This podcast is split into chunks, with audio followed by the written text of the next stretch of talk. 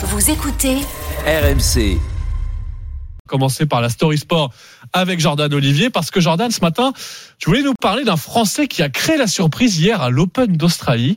Je dois reconnaître que je connaissais pas son nom. Il s'appelle Jules Marie. Faut dire qu'il a un CV un peu particulier. Effectivement. Alors, il a 32 ans. Avant le début de la compétition, il était 226e au, au classement mondial. Et hier, Jules Marie donc a réussi l'exploit, eh bien, d'éliminer un autre Français, Benoît Paire à Melbourne. C'était son premier succès en qualification du Grand Chelem. Alors, Charles, je commence à te connaître un, un petit peu. Tu vas me dire jusque là, l'histoire est belle, mais rien d'exceptionnel. Oui, ça arrive. Un, Des un exploits dans le de tennis. sport. euh, Oui, voilà. Ça arrive pas effectivement. nouveau.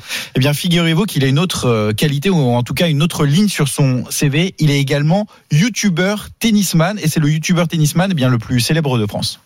Salut les breakers, très content de vous retrouver dans cette dernière vidéo de l'année, dernier match. Et on est dimanche. Euh, match de finale. Qui match de finale? Dit slip de finale, mais je l'ai pas mis encore parce que je joue à 16h. Là, c'est entraînement à 11h.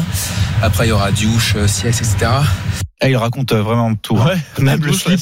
Même le slip de la de la finale, c'est sur cette euh, chaîne YouTube donc il se dévoile. Il l'a lancé en plein confinement avec son frère jumeau Arthur. Au début, il donnait euh, deux trois conseils tennis et puis finalement ça a bien pris. Aujourd'hui, 110 000 personnes le suivent. Il raconte en vidéo donc sa vie sur et en dehors des terrains. Lui qui arpente les tournois tout au long de l'année. Oui, parce que le succès de cette chaîne YouTube et puis aujourd'hui cette première victoire à Melbourne, c'est une forme de, de revanche pour lui. Effectivement, revanche, c'est le mot car rien n'a été facile pour Jules Marie dans sa carrière. Quand il débute sur le circuit en 2009, eh bien comme beaucoup de jeunes tennismen, il a des rêves euh, plein la tête. Mais le tennis, on le sait, c'est un sport qui coûte cher, très cher.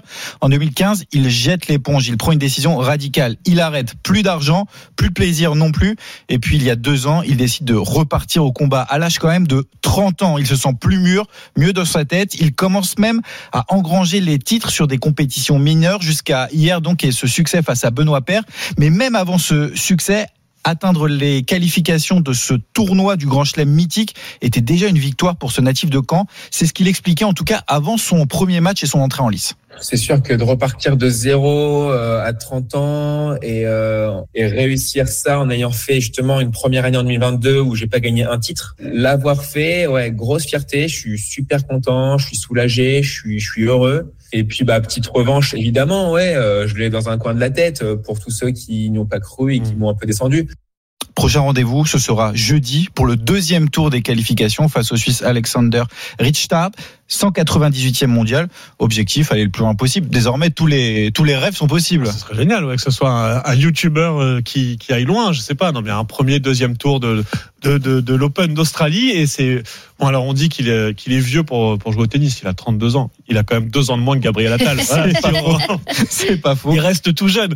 Mais oui, oui, c'est une belle histoire. Et donc, on va suivre ses aventures sur YouTube aussi. si Et on attend bien. le nouvel épisode parce qu'il n'est pas encore sorti. L'épisode où il bat Ah bah, euh, Benoît son Paire, compatriote ah bah. euh, français. On attend avec impatience ce nouvel épisode. Peut-être Ah oui, aujourd'hui, on espère.